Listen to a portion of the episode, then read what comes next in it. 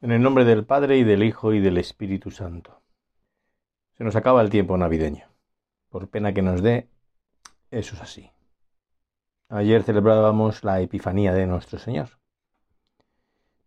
Y mañana, domingo, se acabará la, la Navidad con la fiesta del bautismo, el bautismo de Jesús.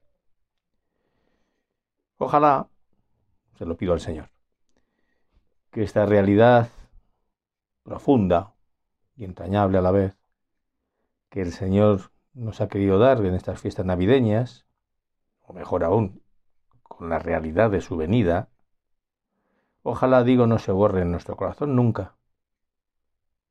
Hay un escritor y artista contemporáneo que escribía que ojalá pudiéramos meter el espíritu de la Navidad en jarros y abrir un jarro cada mes del año.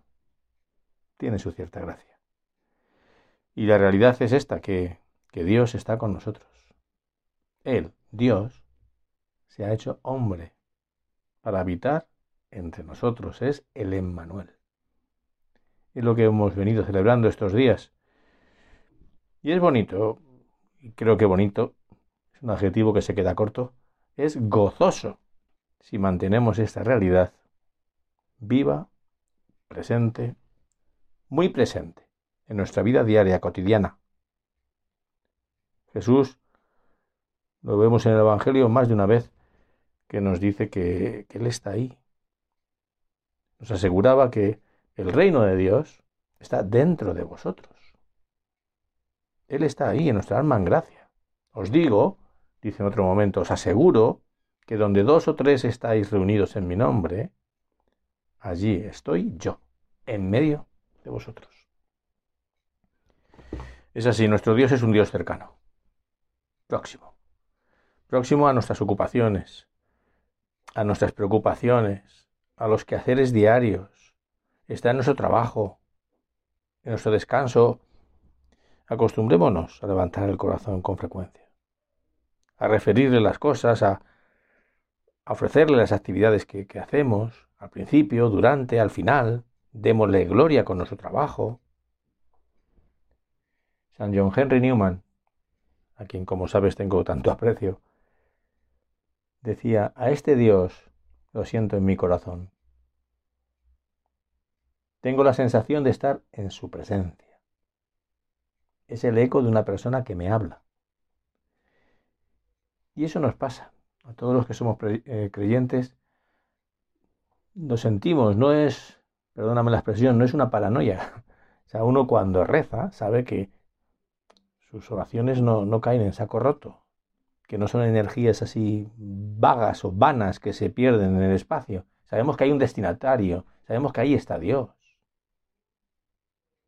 ¿Cómo es tu fe en esta verdad? Decía San José María, Señor, hazme sentir tu paso firme a mi lado. Es una bonita ejaculatoria. Porque si bien es cierto todo lo que estamos hablando, no es menos cierto, y te pasa y me pasa con frecuencia, con más frecuencia de la que quisiéramos, que, que el tentador, pues eso, hace su oficio y nos tienta. El enemigo nos ronda. Decía nuestro queridísimo Benedicto XVI, que en paz descanse, una, un razonamiento, te lo voy a leer ahora, eh, en, su libro de la bendición de la Navidad, ante la visión de un cuadro en el cual se veía a San José con una cara de preocupación, que estaba justamente recibiendo esa, esa duda, esa tentación de, del enemigo. Leo, es siempre lo mismo. Una y otra vez nos dice el tentador, Solo existe el mundo visible. No hay encarnación de Dios, ni nacimiento de la Virgen. Es la negación de que Dios nos conoce, de que nos ama, de que es capaz de actuar en este mundo.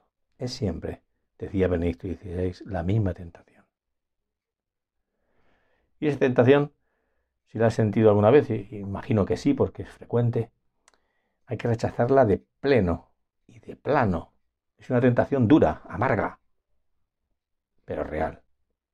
Vamos a, a pedirle a nuestro Señor el don, el regalo de su presencia a lo largo del día. Me viene a la cabeza un libro que he leído durante, bueno, que leí durante el confinamiento. Se llamaba Fabiola, ¿no? No sé si has oído hablar de, de este libro. Es la historia de una patricia romana que, se convierte. Que se convierte gracias a una esclava suya, esclava que era cristiana. Sheila, creo recordar, que se llamaba esclava. Total que Sheila se ve que rezó mucho, porque en un momento dado esta mujer, Fabiola, dice, por primera vez me pareció que me hallaba ante la presencia de un ser superior, en el cual temo, al cual temo, pero al mismo tiempo deseo, sin embargo, amar. En definitiva, esta mujer, Fabiola, se convirtió y reconoció que tenía un dueño, un señor, al que, al que notaba en su interior.